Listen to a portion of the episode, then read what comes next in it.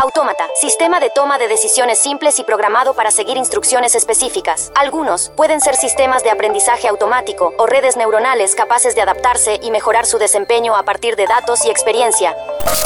En un punto de la historia, el futuro se encuentra con el presente. Gracias a la inteligencia artificial, ahora es posible diagnosticar el Alzheimer mucho antes. Y la realidad supera lo que alguna vez fue ficción. Autobuses que circulan de manera autónoma o máquinas que trabajan en hospitales, atienden a los pacientes o desinfectan las habitaciones. El mundo está cambiando y la inteligencia artificial llegó para quedarse.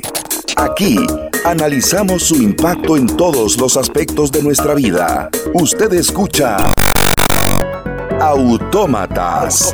Inteligencia artificial ahora. Una producción de Radio Monumental. Hola, ¿qué tal? Muy buenos días. Feliz sábado, ya hoy 26 de agosto de 2023. La bienvenida a un nuevo episodio de Autómatas Inteligencia Artificial Ahora. Siempre es un placer acompañarlos todas las mañanas aquí a través de la radio de Costa Rica. También la gente que está escuchando este podcast a través de las diferentes plataformas. Que tengan un gran fin de semana. Y por supuesto, como todas las mañanas de los sábados, dispuestos a aprender ahí donde usted nos escucha en carretera, donde está en su casa, donde está en su trabajo, la gente que nos escucha fuera del país que tengan un bonito fin de semana. Les saluda una servidora, Febe Cruz, directora de Noticia Monumental, con don Hernán Azofeifa, gerente general de Central de Radios, y Eva, nuestra voz residente a base de inteligencia artificial acá en Radio Monumental. Don Hernán, ¿qué tal? Feliz sábado, muy buenos días. Nuevamente tomándonos un cafecito con toda la audiencia. Muy buenos días, Febe, y muy buenos días a usted que nos acompaña desde su vehículo, desde su lugar de trabajo, desde sus hogares muy agradecidos porque nos acompaña siempre estos días sábados a las 9 de la mañana en Autómatas en Radio Monumental. Y hoy eh, un tema muy muy interesante como todos los que nos proponemos traerles siempre los días sábados que tiene que ver mucho con las fuentes de trabajo, con la contratación y cómo la inteligencia artificial pues está también cambiando esa forma en que antes se contrataban y la forma inclusive cómo nos presentamos para ser contratados. Sí, totalmente. Hoy hablaremos del impacto de la inteligencia artificial en el mercado laboral, en el empleo. Como lo decía don Hernán, tocaremos temas de reclutamiento, pero yo creo que también, don Hernán, vamos a, tener que hablar, ¿verdad?, del, del, gran miedo que genera la inteligencia artificial en materia laboral. Eh, lo decía la OCDE hace unos días, el 27% de los empleos en el mundo están en riesgo. Esta misma semana, la Organización Internacional del Trabajo, la OIT, también señaló que la inteligencia artificial tiene que venir a potenciar los empleos, los puestos de trabajo y no a destruir el empleo. Entonces, en medio, ¿verdad?, de lo que vamos a hablar de cómo la inteligencia artificial está cambiando los procesos de contratación, las dinámicas en nuestros trabajos, también tenemos que hablar de ese tema que yo creo que muchos esperarán escuchar esta mañana, que es, ¿será que la inteligencia artificial desplazará los empleos tal y como se ven advirtiendo? ¿O qué podemos hacer? ¿Qué habilidades los trabajadores, los profesionales podemos desarrollar para convivir con la inteligencia artificial, pero déjeme saludar a Eva para que nos haga el contexto del impacto de la inteligencia artificial en el mercado laboral, en el empleo, así que sumemos también a Eva como todas las mañanas. Eva, adelante. Hola a todos los oyentes de Autómatas. Es un placer estar aquí nuevamente para explorar un tema que está transformando la forma en que trabajamos, el impacto de la inteligencia artificial en el mercado laboral y el reclutamiento de personal. La inteligencia artificial ha revolucionado la manera en que las empresas buscan y seleccionan candidatos para sus equipos. Ahora, los departamentos de recursos humanos utilizan algoritmos avanzados para analizar currículums y perfiles en línea, lo que permite identificar a los candidatos más adecuados de manera más eficiente. Imaginen esto, en lugar de pasar horas revisando montones de currículums, las empresas pueden confiar en sistemas de IA que aplican criterios específicos y seleccionan automáticamente a los candidatos que cumplen con los requisitos. Esto agiliza el proceso y reduce el riesgo de sesgos inconscientes en la selección. Pero aquí está el desafío. Mientras la IA está mejorando la eficiencia en el reclutamiento, también está desplazando algunos puestos de trabajo tradicionales. Tareas repetitivas y rutinarias están siendo automatizadas, lo que lleva a una reconfiguración de las habilidades requeridas en el mercado laboral. Sin embargo, esto también crea nuevas oportunidades en campos emergentes relacionados con la tecnología. Además, La IA también se ha convertido en una herramienta valiosa para predecir el rendimiento de los empleados. Mediante el análisis de datos, puede identificar patrones que indican qué candidatos tienen más probabilidades de tener éxito en una posición en particular. Esto no solo ayuda a las empresas a tomar decisiones más informadas, sino que también brinda oportunidades a individuos con habilidades únicas, pero que tal vez no se destacarían de inmediato en un currículum tradicional. Pero eso no es todo. La IA también está interviniendo en las entrevistas de trabajo, desde la preparación de candidatos con respuestas oportunas hasta la creación de currículums con la ayuda de la IA, esta tecnología está impactando cada etapa del proceso de contratación. Recuerden, estamos en la era de la transformación digital y entender cómo la inteligencia artificial está cambiando nuestras vidas es clave para navegar este nuevo mundo laboral. Hasta pronto, queridos oyentes.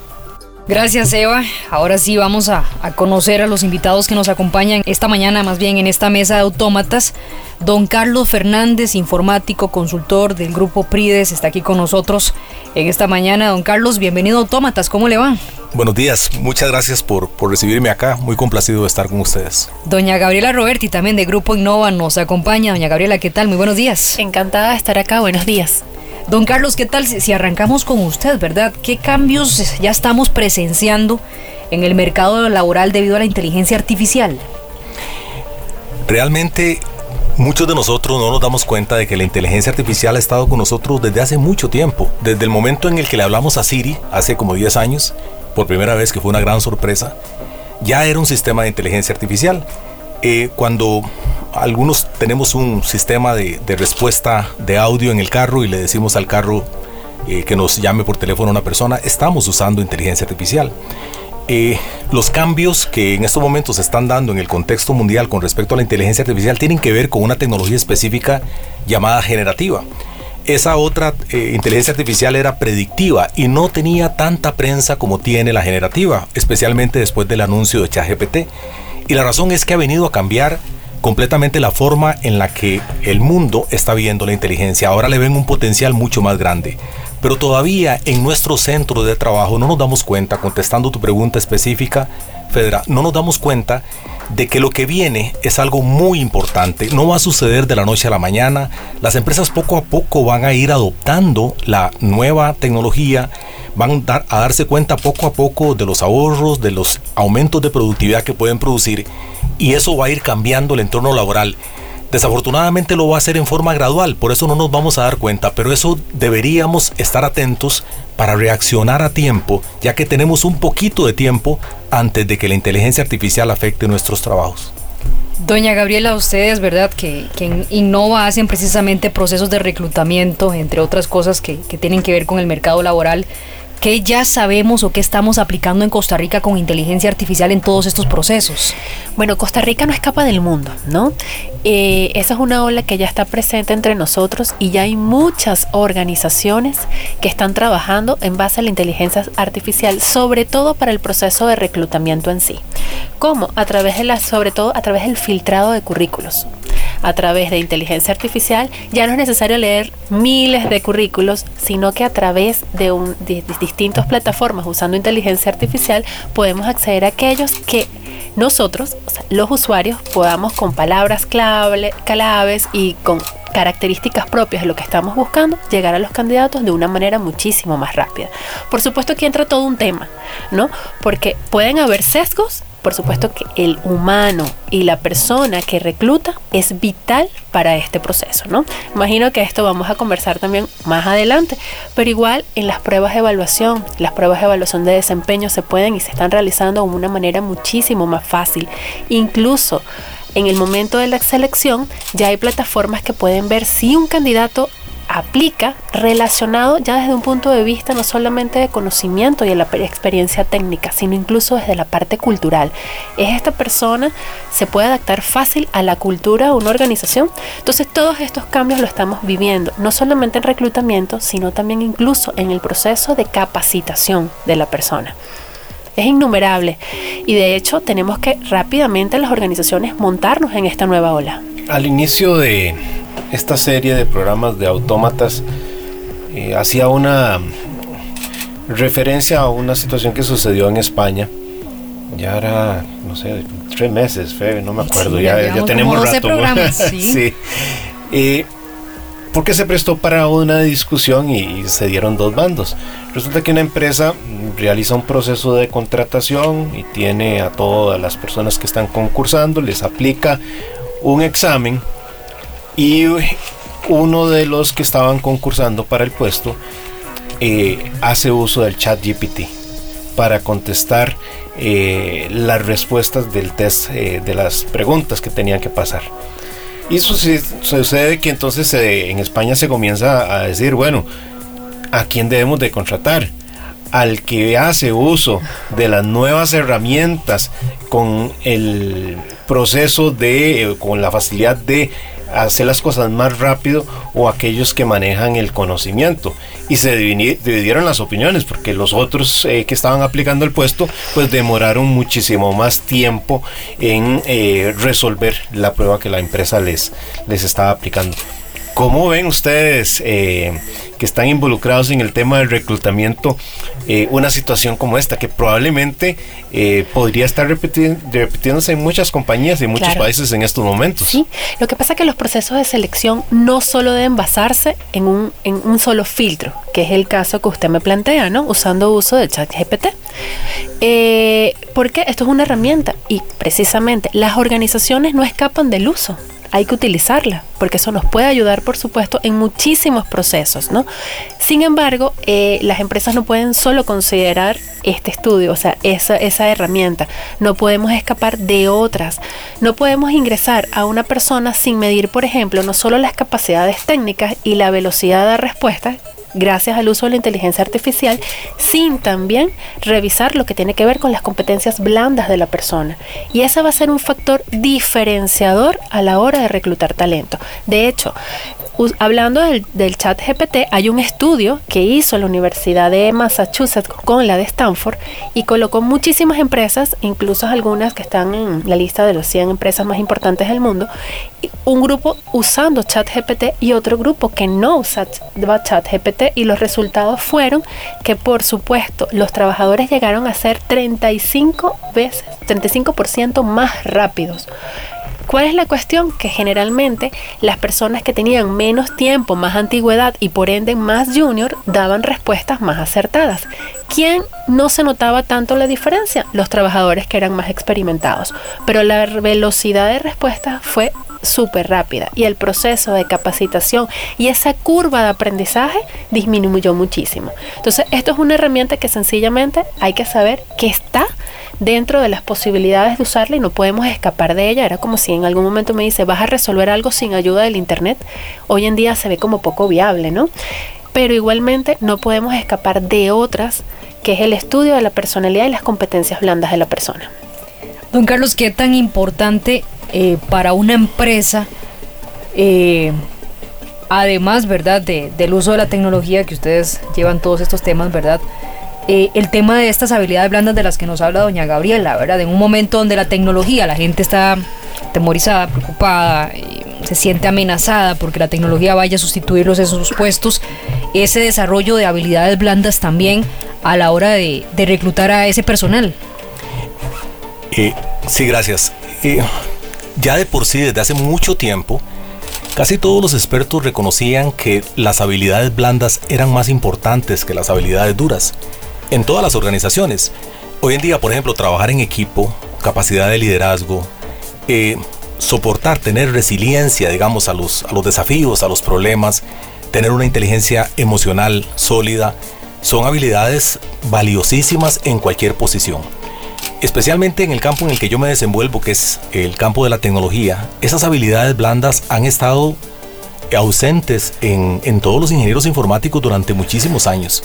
Nosotros éramos los que estábamos en el sótano del edificio, ¿verdad? Eh, a veces la gente imaginaba que con una bata blanca, con un computador grande lleno de luces y, éramos eh, gente extraña.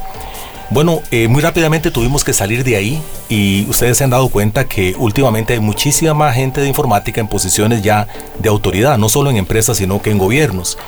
Eso fue consecuencia justamente de lo mismo, de entender que esas habilidades duras, el ser un matemático brillante, el ser un ingeniero brillante, no nos iba a llevar a ninguna parte si no las hacíamos, no las conciliábamos con otras habilidades que empezaron a ser cada día más importantes. Y permítame, Febe, decir algo más todavía, muy importante.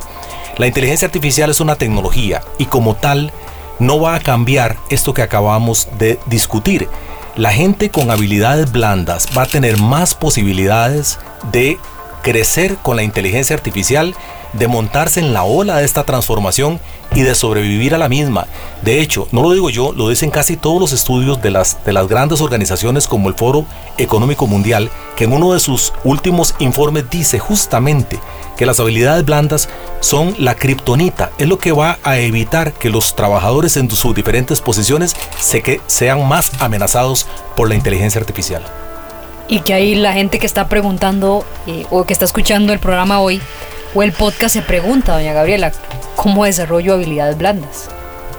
Sí, eso es un aspecto súper importante porque como bien decía acá mi compañero es el que va a marcar esa diferencia, ¿no? Y lo digo como reclutadora. Hay que trabajar y cómo hacerlo. Mira, existen muchísimas posibilidades, ¿no? Algunas, eh, por supuesto, que son, digamos, privadas e incluso otras que sencillamente hay que usar la práctica, ¿no? Eh, una de las que yo siempre digo que hay que mejorar es la habilidad de comunicación, porque parece mentira y sobre todo en las áreas de ingeniería y estas áreas, las, muchas personas no tienen una facilidad de comunicación que se hace totalmente importante porque una persona que no sabe comunicarse no logra vender su mensaje, no logra vender su proyecto. No logra, por supuesto, tampoco venderse su marca personal, ¿no? Su marca profesional. Adicionalmente, no puede impactar equipos, no puede liderar sin una eficiente comunicación. No es saber hablar, es saber transmitir un mensaje. Y hay muchísimas formas de aprenderlo, ¿no? De hecho, nosotros utilizamos una que es en base a inteligencia artificial, ¿ok? Que es a través de unos lentes de realidad virtual. O sea, las formas son muchísimas. Entonces, esa, eso es algo súper importante. La inteligencia emocional hay se, bueno, se tiene que practicar desde el interior de la persona, digo yo, porque hay que saber, incluso uno tiene que partir para aprender las habilidades blandas de algo muy importante que es el autoconocimiento. A veces me preguntan, ¿en qué mejoro? A veces le digo a la persona, ¿te conoces? Y hago ciertas preguntas y sencillamente la persona no se conoce, porque el autoconocimiento es vital.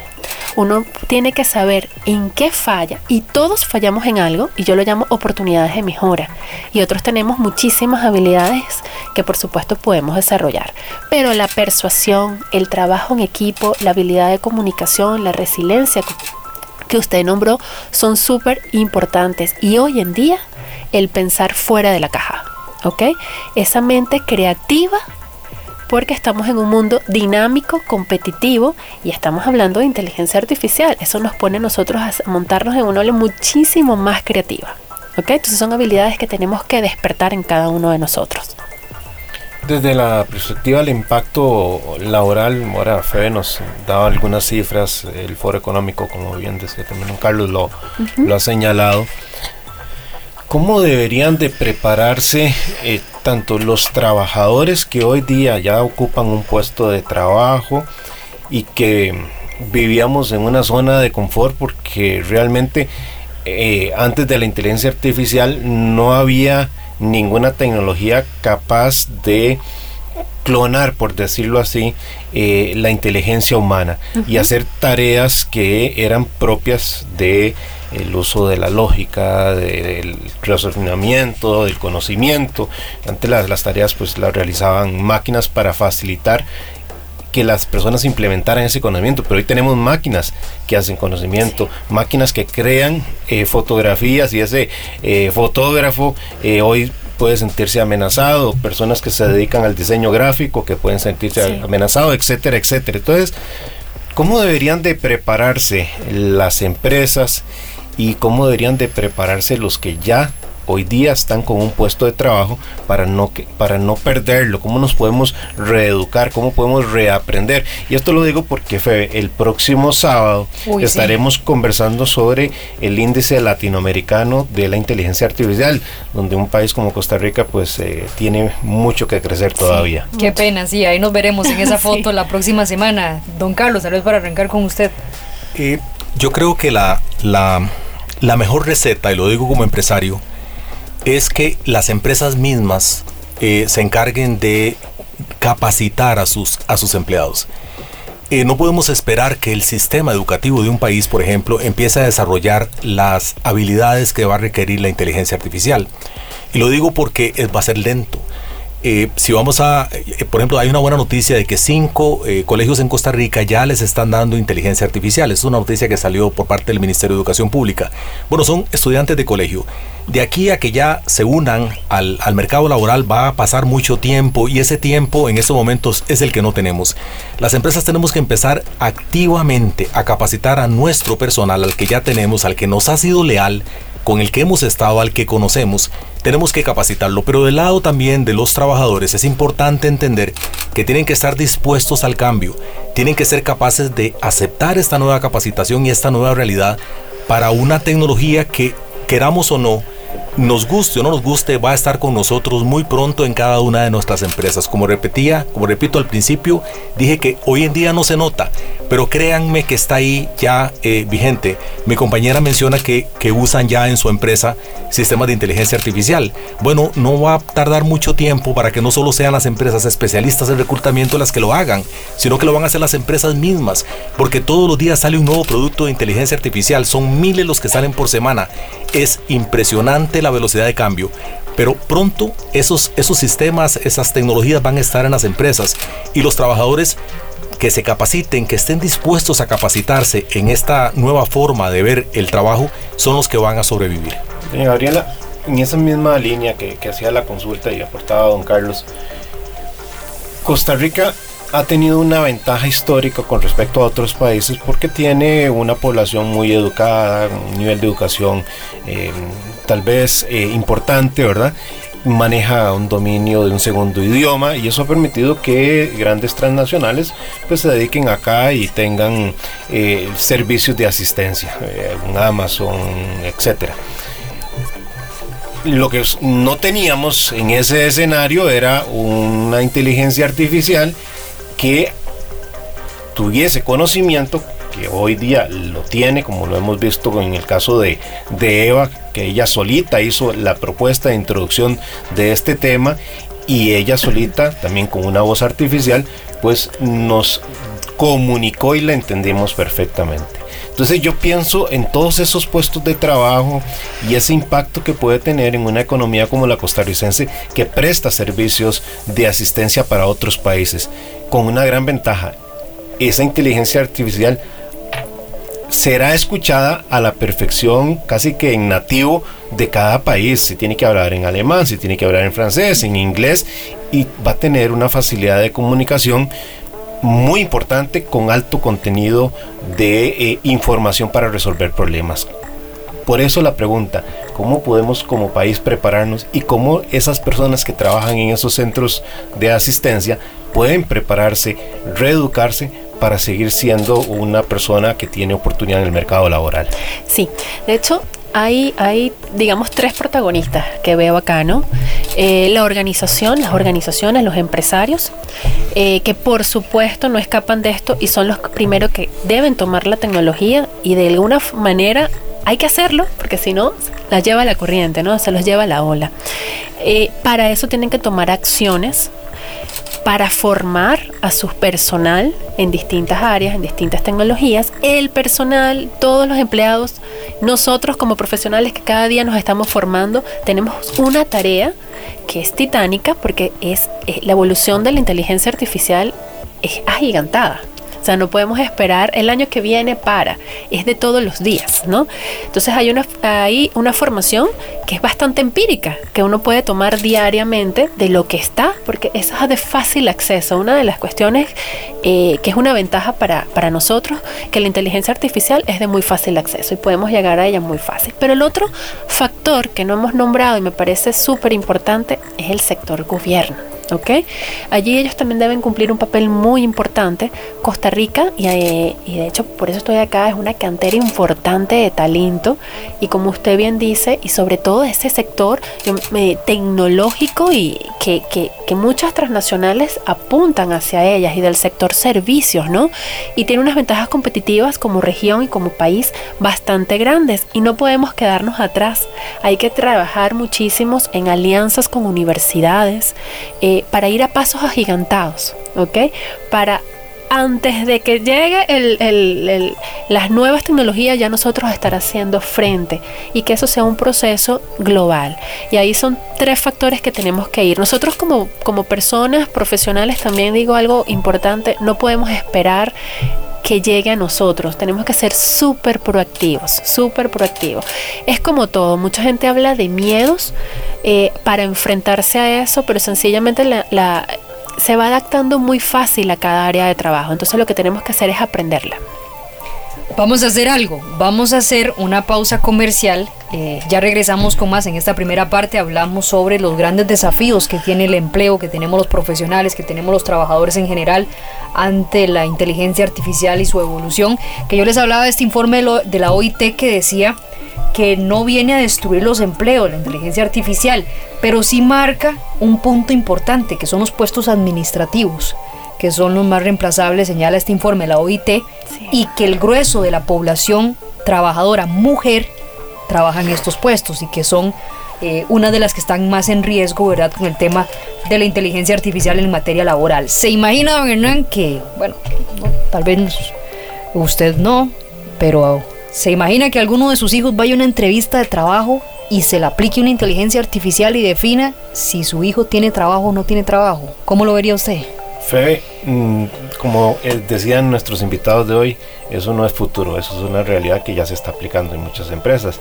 Y si bien, ya está el, tema que es recurrente en todos nuestros programas, si bien el ser humano puede tener un sesgo a la hora de contratar, si es hombre, si es mujer, si tiene una determinada etnia, raza, qué sé yo, pues las inteligencias artificiales también pueden tener sesgos. Y ahí es la importancia de la ética en la inteligencia artificial. De eso hablamos después de la pausa. Quédense en Autómatas con nosotros.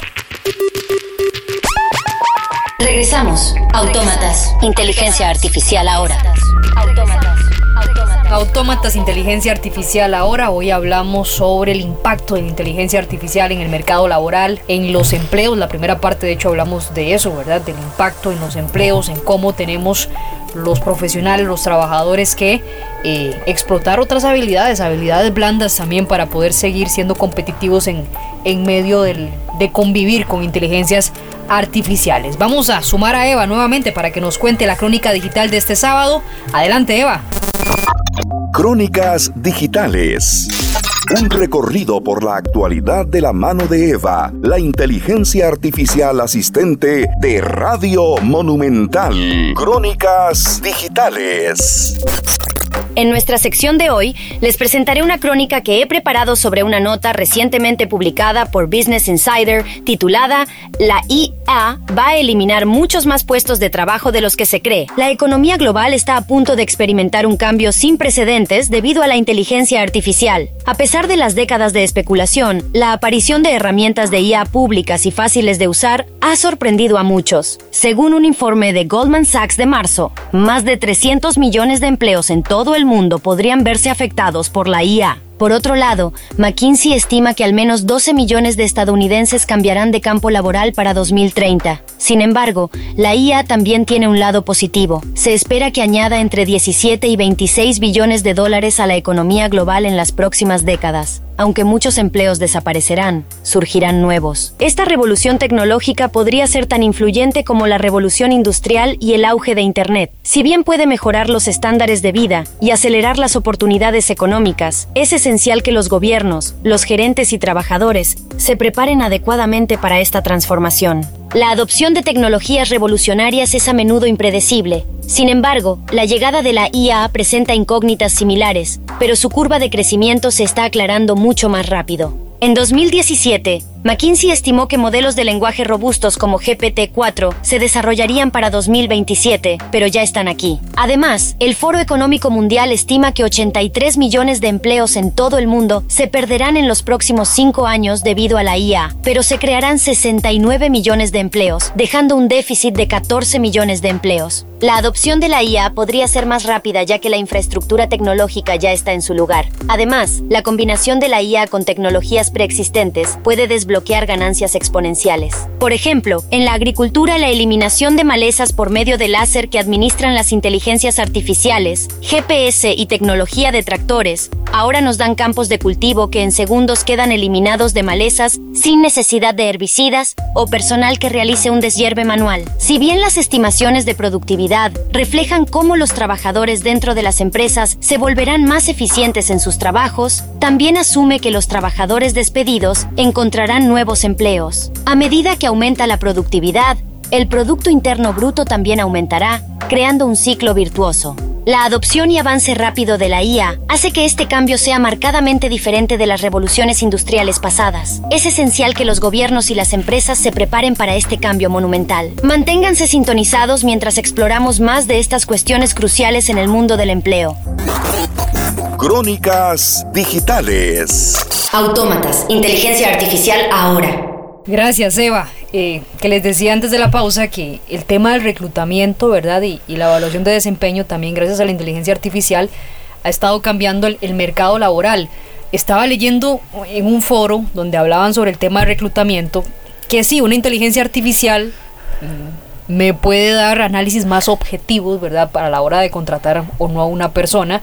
Sin embargo, lo hemos venido tocando, ¿verdad, don Hernán? Eh, que las inteligencias artificiales son programadas, son programaciones que tienen sesgos, que tienen elecciones. Entonces, eh, doña Gabriela, ustedes que se encargan del tema de reclutamiento, eh, ¿se pueden evitar esos sesgos? Porque hoy me dirían a mí, si me va a contratar don Carlos eh, y nos va a contratar alguna de las dos, y si don Carlos es mi amigo, ¿verdad? Es probable que, que me quiera contratar a mí en vez de a usted. Entonces, confiémosle eso a una inteligencia artificial. Pero al final también son programaciones con algunos sesgos que pueden ser desde sesgos étnicos, de género, eh, o los datos usados. Exactamente. Se, se, puede, se puede confiar realmente ese proceso de reclutamiento totalmente en una IA. Mira, en estos momentos que estamos viviendo, porque te, digo en estos momentos y contextualizo, es porque la inteligencia artificial se va a transformar tanto que no sabemos hasta qué punto llegaremos. A lo mejor lo que vamos a hacer es hablar con robots y ellos nos van a contratar y así va a ser el mercado y no hay de otra. Eh, Hoy en día yo creo que uno tiene que usar tanto la inteligencia artificial que nos va a ayudar muchísimo, no solamente a, escoger a la persona adecuada, sino también a ganar tiempo, ¿ok? Porque sabemos bien que llegan muchísimos currículos que ni siquiera están adecuados para el cargo. Sin embargo, eh, en lo personal, opino que hay que tener también a la persona, al humano, al especialista en talento y el reclutador bien formado que pueda decir que es la persona correcta, ¿no? Para eso hay muchísimas estrategias, ¿no? Eh, hay, hoy en día incluso existen hasta juegos de gamificación, eh, que pueden ayudar y también son tienen algo de inteligencia artificial agregada allí dentro de sus procesos, o sea, no es simplemente una entrevista.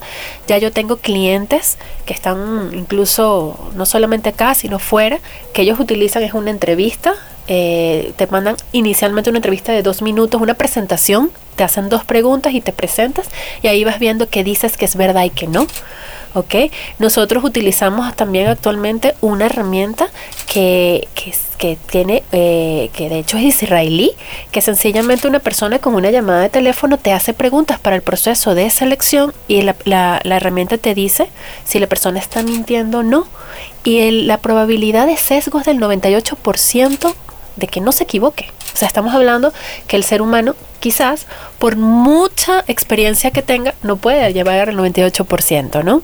Eh, existen choques de personalidad o algo y digo, no es la persona adecuada, eso puede ocurrir. Sin embargo, esto no lo permite, ¿no? Sabemos cuando una persona, ¿y cómo lo sabe? A través del tono de voz. Puedes hablar en cualquier idioma, pero el tono y la frecuencia de la vibración es la que te va a decir si la persona está mintiendo o no. ¿Cómo el humano va a poder contra eso, no? Entonces sencillamente este, decimos, hay que, hay que dejarse llevar. Yo más bien invito a las organizaciones a probar y a las personas que están como candidatos buscando empleo, buscando cambios de empleo, a sencillamente formarse para eso y no buscar la forma de decir esto no sirve, yo no lo hago. Hay que abrir la mente porque esto es lo que estamos viviendo actualmente. Don Carlos, doña Gabriela, a ver si puedo complicar un poco más la conversación. Hace unas semanas, eh, un mes por ahí, un poco más, se dio todo un tema con ChatGPT 4, la versión paga, porque tenía una opción beta que permitía conectarse directamente al Internet. Y comenzaron a observarse que ChatGPT 4 era capaz de saltarse las barreras de pago. Entonces usted tenía el diario El País, tenía el New York Times, qué sé yo, que eran pagadas.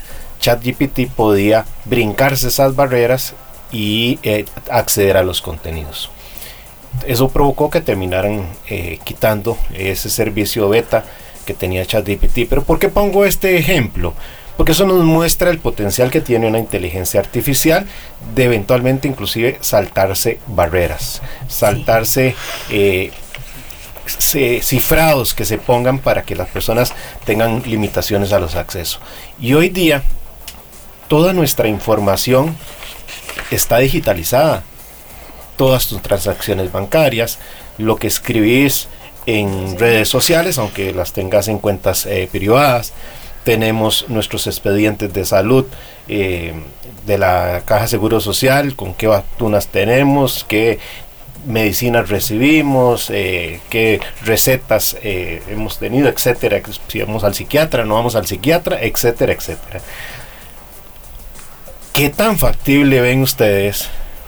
Porque siempre hay de todo en la viña del Señor que el día de mañana este reclutamiento tenga acceso a información de esta índole porque no hay que ser, no hay que cerrar los ojos y decir que cuando vamos a contratar a una persona no le miramos por ahí sus, perfiles en redes sociales para saber qué tipo de cosas escribe, qué fotografías sube, si sale con el perrito, qué sé yo y al final de cuenta el si sale con el perrito y sale con sus hijos y eso probablemente el pensamiento del reclutador puede ser una cosa que terminará con, contrastando con las entrevistas que haga en oficina etcétera pero la inteligencia artificial nos pone de cara a retos gigantescos de acceder a la intimidad de, de las personas para la contratación.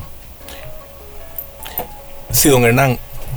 Sin embargo, lo que tenemos es un, una diferencia eh, de velocidad y de acceso. Pero este problema que usted acaba de mencionar del acceso a información confidencial ha existido todo el tiempo. Y los ejemplos los tenemos aquí mismo en el país, ¿verdad? Hace muy poco tiempo fuimos objeto de un hacking enorme, ¿verdad? Que tuvo implicaciones muy, muy grandes y que incluso creo que la cobertura de medios no llegó realmente hasta dónde fue el, el impacto hay una empresa de gobierno, una institución que, yo conozco, no voy a decir el nombre, que todavía no se ha podido recuperar de ese, de ese hackeo. Entonces, eh, esto es un reto para nosotros los informáticos. ¿Cómo vamos a proteger ahora que del otro lado ya no hay un hacker, sino que lo que hay es una legión de hackers? concentradas en una inteligencia artificial probablemente superior en cuanto a sus métodos a un hacker o a un conjunto de hackers o a un país entero de hackers porque a esos niveles estamos hablando. La inteligencia artificial lo que hace es que reduce, comprime el conocimiento que se tiene de miles o de millones de ejemplos en un algoritmo. Y de esa manera es, la gran preocupación que hay hoy en día, no solo en lo que usted menciona, acceso a información confidencial, don Hernán, sino también eh, la capacidad que van a tener de hacer hacking las máquinas por sí solas, y con la dificultad de que ahora, si hoy en día es difícil establecer cuál es la identidad del hacker, para poder hacer llegar allá la justicia, imagínese las, las dificultades para otorgarle la culpa a un sistema de inteligencia artificial. Es decir, que no tiene personalidad, que no tiene país, que podría no estar en ningún lado, que está en la nube. Así que los, los desafíos desde el punto de vista tecnológico son tremendamente grandes, eso no hay discusión. Pero ¿cuál es la, la solución a todo esto, don Hernán? Crecer en lo que es ciberseguridad. Esa es la única, el único camino. Y es un camino, dicho sea de paso, que no termina nunca. La ciberseguridad eh, echa la ley, echa la trampa. Una vez que hay una forma de protegerse de un ataque de hackers, eh, los hackers buscan otro camino y lo encuentran por otro lado. Bueno, esta vez quienes lo van a buscar son los que están detrás de un sistema de inteligencia artificial que les va a hacer todavía mucho más sencilla la tarea. Sí, es súper importante la protección de datos. También agregaría algo que es el marco regulatorio, ¿no? Hasta dónde una persona puede utilizar un dato mío y cómo va a ser penada legalmente con esta información. Creo que estos son temas que todavía, como estamos, digamos, en una etapa todavía inicial de lo que es la inteligencia artificial. Yo porque, a ver, mm, hace poco tiempo discutíamos sobre todas estas empresas que tenían los préstamos de las personas, decían, pero ¿y de dónde sacan?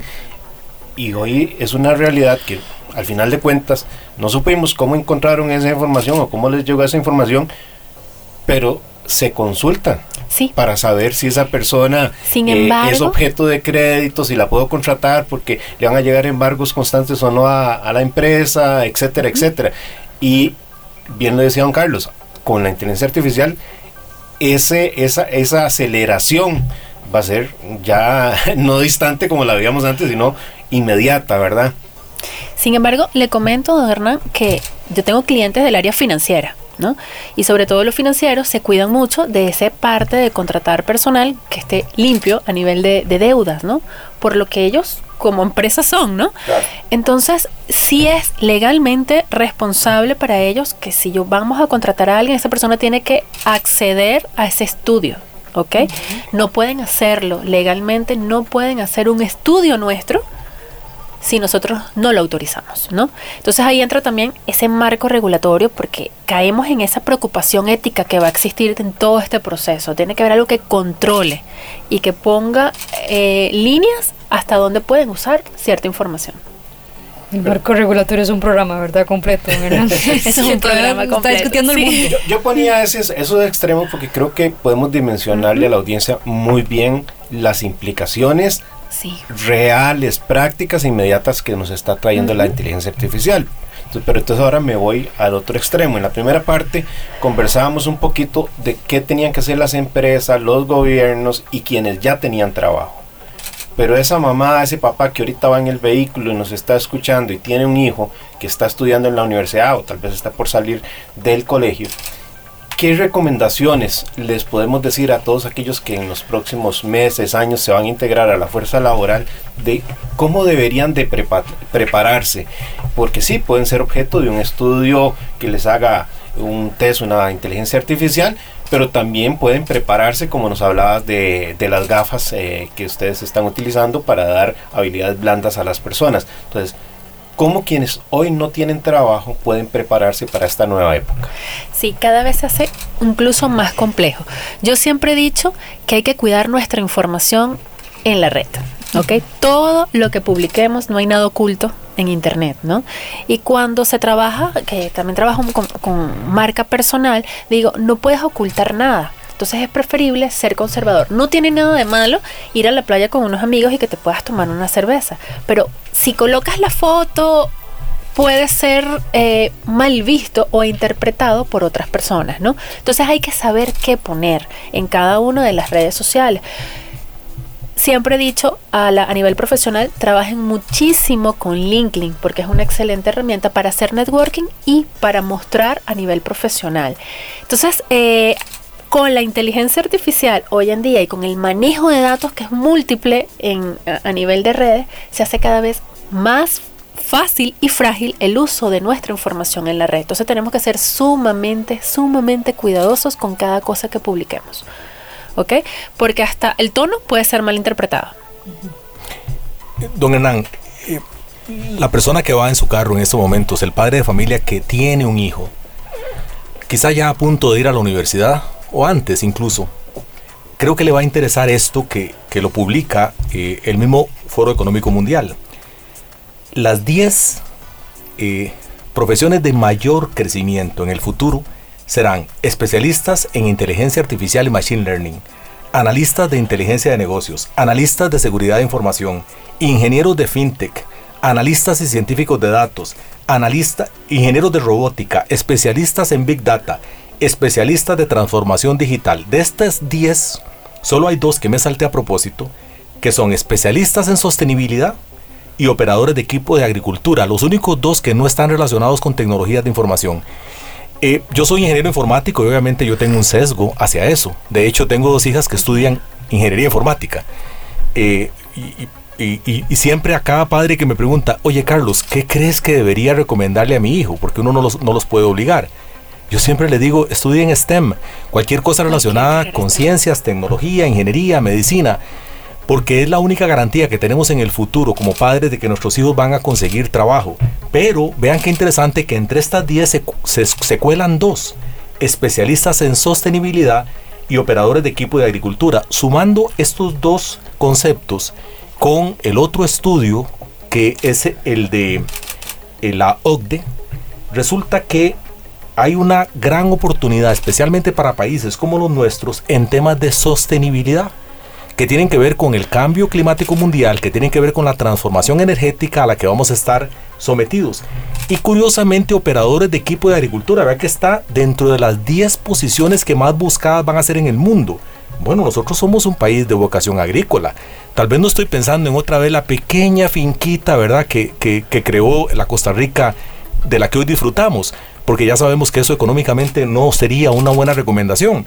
Pero un operador de equipo de agricultura, ustedes hagan la, suma, ¿verdad? Todo tipo de equipo de agricultura. Ahí es donde van a estar concentradas las grandes oportunidades en el futuro para los que están empezando a estudiar. Y si me permite, don Hernán, aunque se hace un poquito largo, ¿cuáles son las que van probablemente a desaparecer?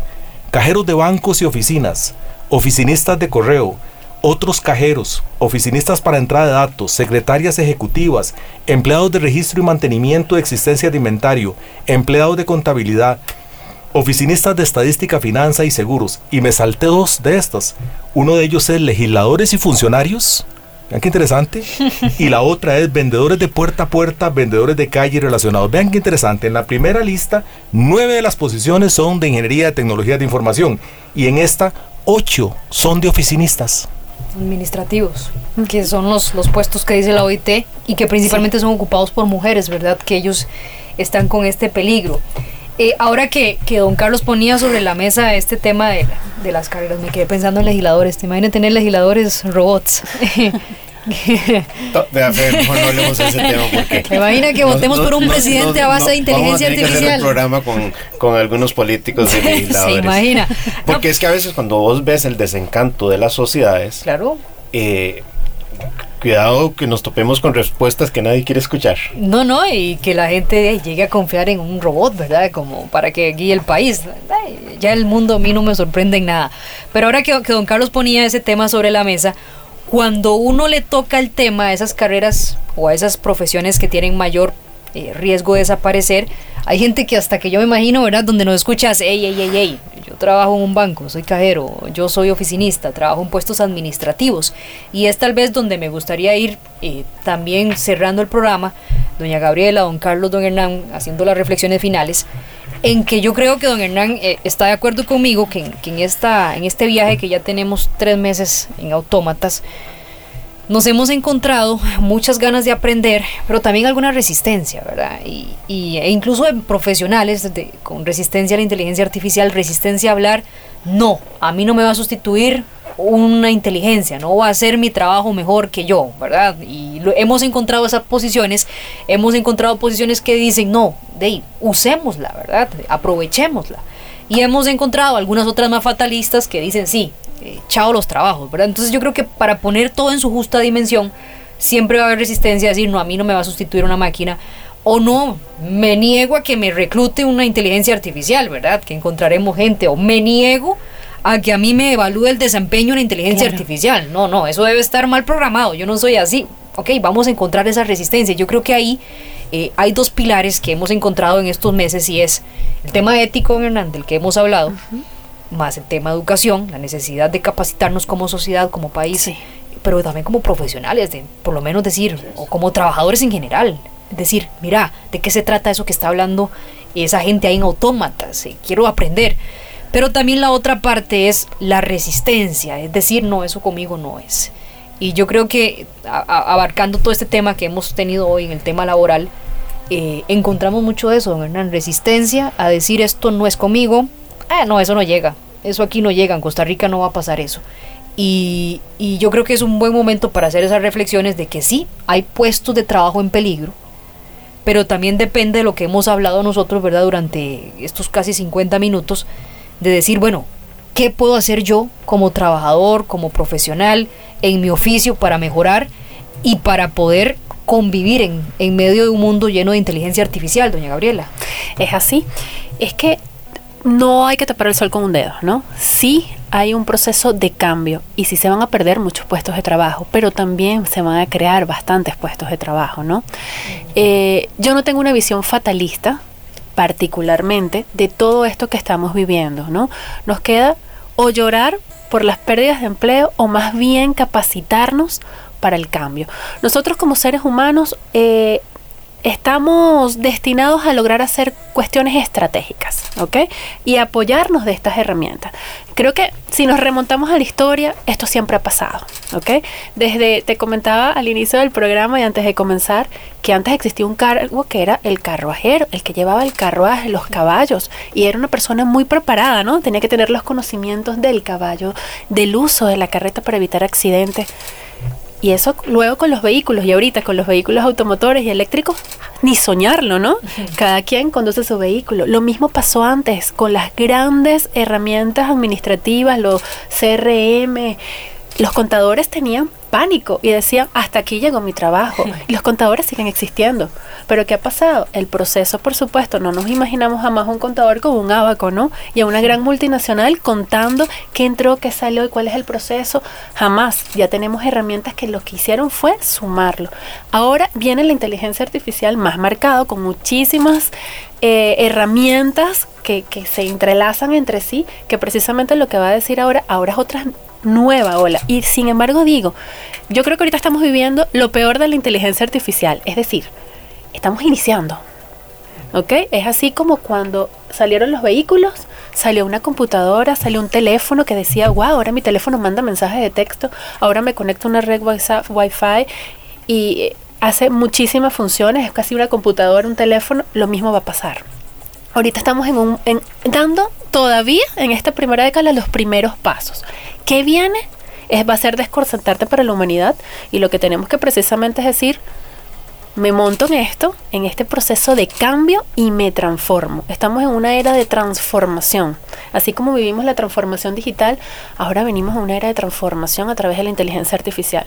Y nos queda es prepararnos como persona, porque queda también la proactividad de cada quien, como empresarios, como organización y como país para este cambio.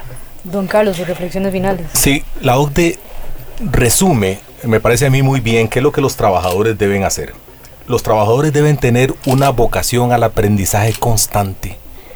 Esta es, me parece a mí, tal vez la recomendación más importante. Los que hoy en día tienen un trabajo, si quieren, eh, digamos, evitar que la inteligencia artificial vaya a afectar su posición, lo que tienen que hacer es estudiar cada vez más ya debemos olvidarnos de la idea de que fuimos a la universidad, nos enseñaron una profesión y ahí terminó todo. Ya yo tengo garantizada mi vida. Ese tiempo ya pasó. Hoy en día ningún profesional, ninguno, que no se capacite constantemente va a sobrevivir. En cuanto a la inteligencia artificial, ¿cómo podría sobrevivir un abogado, por ejemplo, si hay, como hemos discutido acá, tantísimas oportunidades en que la inteligencia artificial va a ser parte de su trabajo? Bueno, tiene que desarrollar las habilidades blandas de las que hablábamos antes y mantenerse constantemente educado en todo lo que está sucediendo en el mundo, no solo en el campo de la tecnología, sino también dentro de su propio campo. Porque por más que GPT hoy en día sea una eminencia diciéndonos cómo preparar un, un documento legal, para usar un ejemplo concreto, GPT fue capacitado hasta el 2021 y de acuerdo con la empresa OpenAI no lo va a volver otra vez a entrenar porque el costo de entrenarlo fue barrer toda, toda la información disponible en el mundo en Internet. Entonces volver otra vez a hacerlo sería inútil, sobre todo porque su objetivo no era enseñarle lo que el mundo sabía, su objetivo era desarrollarle la capacidad de coherencia y de razonamiento para convertirse en un verdadero modelo de lenguaje.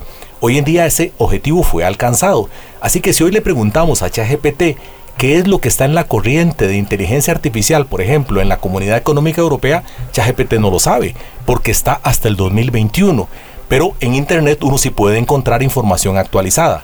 ¿Qué significa esto? ¿Qué es lo que quiero decir? Bueno, ChatGPT dejará de ser una herramienta a la que acudamos para información específica muy pronto, porque en cinco años el mundo habrá cambiado todo su conocimiento. Lo, utilizable de ChatGPT, lo que nuestra compañía usamos, es la capacidad de convertirse en un modelo de lenguaje.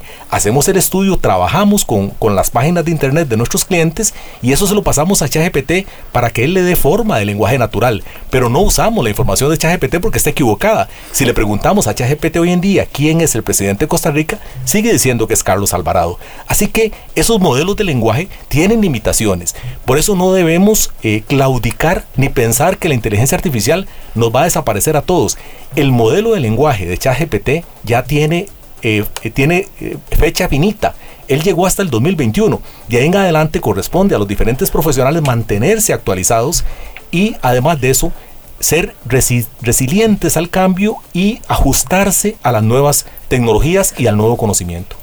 Don Carlos, eh, doña Gabriela, muchas gracias por estar con nosotros, ¿verdad? Gracias a ustedes. En este Autómatas, don Hernán, nos vamos, nos venció el tiempo, muy interesante el programa como siempre. No, prometo segunda parte. Otra vez. Probablemente tendremos una segunda parte. ¿Qué tenemos la próxima semana? Y como decíamos al inicio, los invitamos para que el próximo sábado conozcan cuál es la posición que eh, ocupa Costa Rica en este ranking latinoamericano de inteligencia artificial. Cuáles van a ser nuestros retos, qué es lo que estamos haciendo bien, qué es lo que tenemos que mejorar y este programa eh, sí lo montamos, Febe, con dos caras.